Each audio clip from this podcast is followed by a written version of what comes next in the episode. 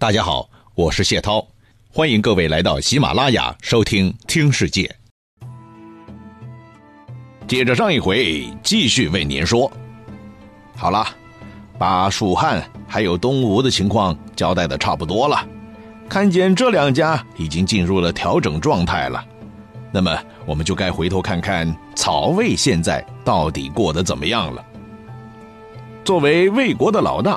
曹睿大概觉得国际环境已经进入一个新的相对和平的时代了，所以自己就可以不用那么劳累的处理那些事务了。那么接下来就应该好好的享受生活了嘛？啊，自己当皇帝是为了啥？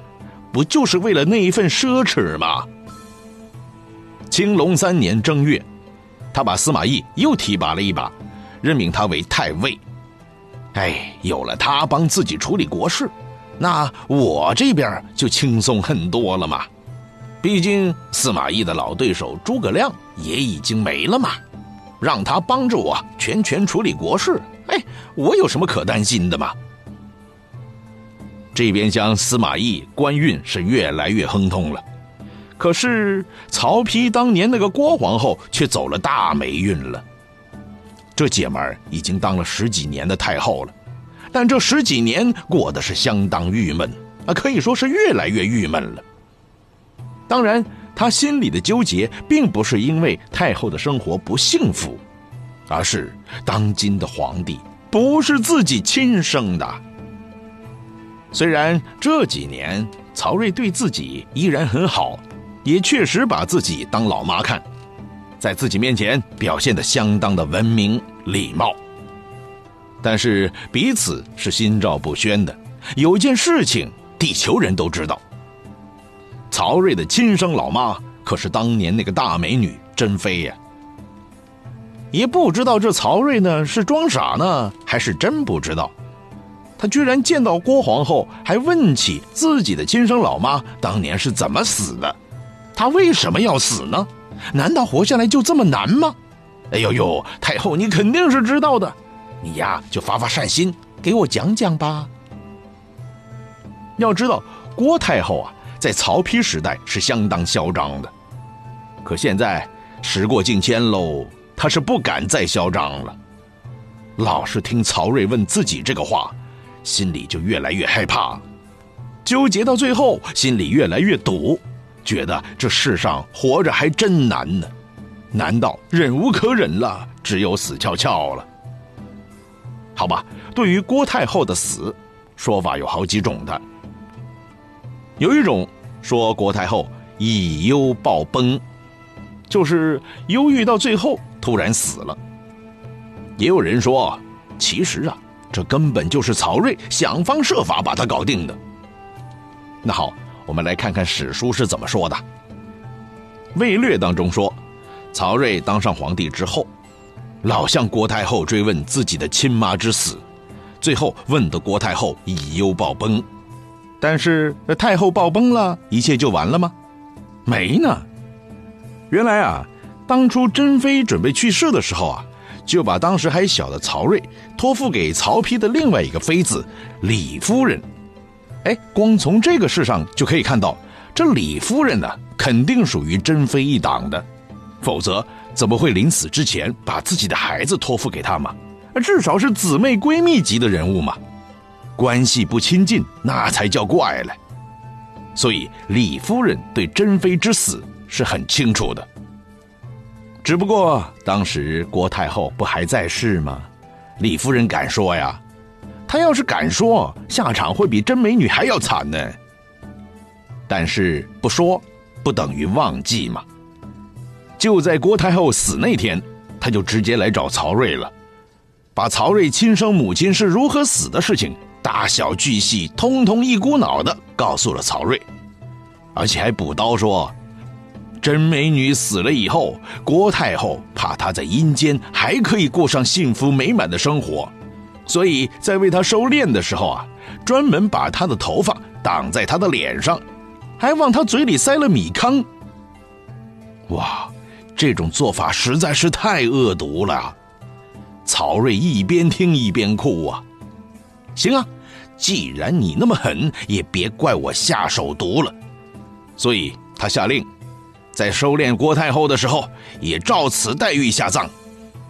这个事情在汉晋春秋当中说法就更像小说了，说郭太后通过卑鄙的手法搞定真美女以后，在收敛的时候，令背发覆面，以康塞口。之后，曹丕就叫曹睿从此跟定郭太后。并让他叫郭太后叫妈了，但小曹睿聪明的很呐，知道自己的亲妈就是这个姓郭的家伙害死的，但他不说，他知道说了麻烦就大了。虽然不说，但是心肠怀愤，意思就是说满肚子都是怨愤呢。再到后来，曹睿当了皇帝，就常常气问真后死状。问的多了，郭太后就发飙了，发狠的说：“先帝自杀，何以责问我？且汝为人子，可追仇死父，为前母妄杀后母也。”哇，这番话说的有够毒的，啥意思啊？郭太后是说：“拜托，他是先帝亲自下令杀掉的，关我毛事儿啊！”你天天这么问我什么意思呀？啊，一个做儿子的天天去追究自己老爸的过去，成何体统啊？你是不是想为了前老妈被冤枉死了，就逼死这个后老妈呀？啊！好了，一看到这个女人不管不顾、毫不体面的，居然发起火来了，曹睿不由得也飙了起来，眼睛一瞪，怼了回去：“遂必杀之。”赤病者，始如真后故事。啥意思啊？哼，那就是说，你给我等着瞧，你以后啊也会享受这种待遇的。哇！看到对一个恶毒女人，曹睿根本就不手软，以毒攻毒。嗯，这真是一个让人感动的为母报仇雪恨的故事，让人读过之后拍案大叫，痛快。痛快，真他妈老的痛快呀！但是爽归爽啊，但故事本身是不靠谱的。以当时的情形以及曹睿性格来推论，即便他很恨郭太后，但也不会动这个杀机，更不会把郭太后给逼死的。估计多次向郭太后咨询老妈的死，那是有的，但是也会讲究体统，不会太过分的。为啥？因为曹睿是个政治家，而且是很聪明的政治家。政治家最拿手的本事，那就是作秀嘛，最会善于利用别人的错误装修自己的面子。也许他会在别人面前多次透露他是知道亲妈是如何去世的，但是他绝对会在表面上做得更加孝顺，让人知道他对杀母仇人的后妈还是这么孝顺。那其他人更加应该忠君爱国了，啊！如果这种推测还没有说服力的话，那我还能拿另外一个事实来证明的。郭太后死了以后，曹睿还专门写了一篇，现在读起来还是充满感情的哀册，文中还提及了“痛灵魂之牵性，悲戎车之向路，呜呼哀哉！”好了，全文我就不卖书包了。有心的朋友可以自己搜索来看一看。反正就是一句话，从这篇哀册当中是看不出曹睿的愤怒的，看到的只有他的不舍之情，只有悲痛之情。那些所谓的仇恨都全部潜水了，彻底隐身了。这还没完呢，他还给郭太后这个杀母仇人来了一个很好听的谥号，叫。文德皇后，有文有德，这样的号可不是随便给人的。可曹睿偏偏就给了这个他恨得不得了的郭太后。看见没有？这才是真正的大魏明帝曹睿呀！说完了曹睿和郭太后之间不得不说的恩怨情仇之后。我们再来提一提曹魏帝国建国以来慢慢形成的一种新的东西，确切来说是一种新的学科。这个学科叫玄学。要说玄学嘛，就得说一说魏晋时期的独特的文化现象，那就是清谈。这个很容易让人想起在东汉中后期形成的士人之间的清议。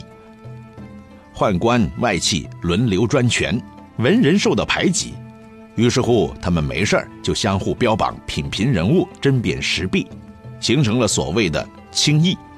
也正是因为这个清议党嘛太过庞大了，所以在东汉的中后期还搞出了党锢之祸。这一点谢涛在讲秦汉的时候已经说的非常多了，有兴趣的朋友可以找来听听。清谈和清议。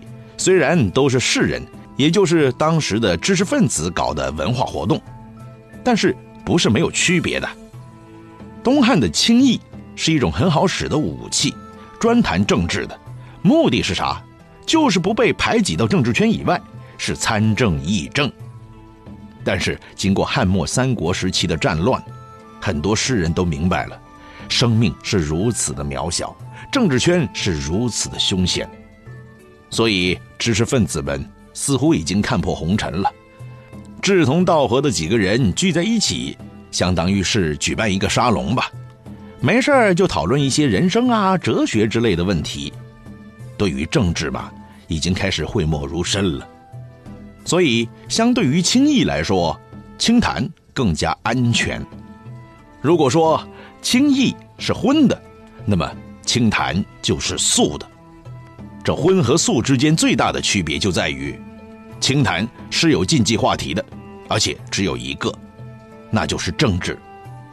谁要是在研讨会上说什么治国理念，一定会引来口沫横飞，而且口沫横飞还不是说让你别讲啦，讲这个东西很危险呐。如果用这种语调去说的话，那提醒的人和这个说话的人一定是相互同情的。于是乎，当时提醒不要说政治的那些人，直接用一个很接地气的词告诉对方：“你不能再讲了，那就是俗，你太俗了。”嘿嘿，对呀，知识分子嘛，读的书多，别的啥都不怕。你可以说他穷，你可以说他矮，可以说他丑，但是就是不能说他俗，因为他觉得自己就是清新脱俗的一族。那好吧，问题就来了，清谈清谈总得有的谈呢，不谈政治谈啥呀？范围啊，其实还是很广的，上至天文地理，下到鸡毛蒜皮，啥都可以谈呢。而且这些人呢，不是一般的吹牛侃大山的，而是以春秋战国时期虚无缥缈为核心的老庄哲理，对宇宙万物进行广泛的理论研究和探讨，啊。所以，清谈研究的东西呢，实际上就是魏晋时期赫赫有名的玄学问题。都说啊，中国人从古到今都是生活在圈子里的，讲究的都是圈子文化。这清谈嘛，当然也不例外，它根本也就是一个圈儿。这和之前的清议好像区别也不大了，就和那些清议界的老前辈一样。这个圈儿里边的人物啊，也喜欢相互标榜炒作的，有一些突出的人物就靠这种炒作，慢慢慢慢的成了网红了啊哈，不对啊，当时没网，我们只能说他们慢慢的被炒成了圈儿红。当中有很多大腕人物啊，比如诸葛诞、邓阳等人结为党友，诸葛诞就是诸葛亮的族弟了，而邓阳呢，是东汉开国名人邓禹的后代。现阶段是曹爽的心腹，被称为台中三狗之一。这些人组在一起就被称为八达，其中还包括了司马懿的长子司马师。好吧，按照中国人的命名方式，您猜也猜到了，有八达肯定有四的关系嘛。比如有八面玲珑，就有四方来财呀。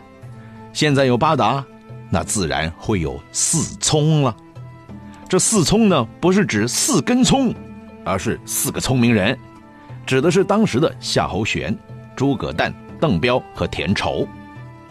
另外还有三玉，就是刘熙、孙密和魏烈。可能说了一轮，大家都发现了，这个三国时的名人呢，列出来啊，从一到十都有的。比如有一龙，龙头画心，龙腹炳元，龙尾管宁；二张就是张昭张公；二张就是东吴的张昭和张宏。那好吧，有三吗？有啊，三诸葛呀，诸葛亮、诸葛瑾、诸葛诞呢，分别是龙、虎、狗。还有三曹呢，曹操、曹丕、曹植啊，三祖呢也是这三人。那三哲呢？那就是曹操、孙权、刘备嘛。还有三马呢？司马懿、司马师、司马昭啊。还有三英啊？刘备、关羽、张飞呀，对不对？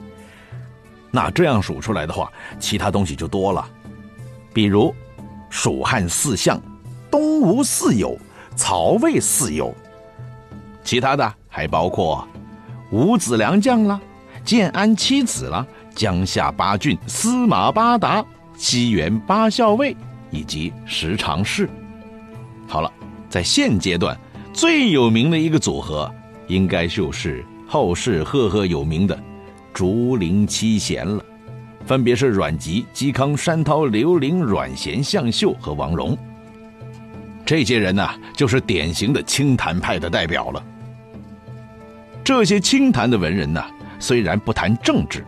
但不等于他们不喜欢参与政治，正相反，他们当中很多人都在朝廷做官，比如夏侯玄、诸葛诞都在朝廷的尚书省、中书省等要害部门工作，而他们本身呢，却是崇尚虚无缥缈的生活的。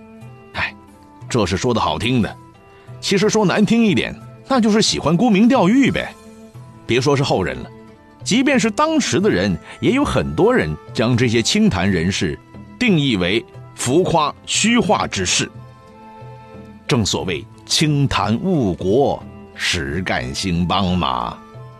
这边厢曹睿在提倡儒家理论呢，啊得手底下突然冒出一大群所谓庄子的传人，占据了尚书省、中书省等等要害部位，还不断的给人灌输所谓的心灵鸡汤。那可真是是可忍，皇帝不可忍呐！对付这帮人该怎么处理呢？下一次接着为您说。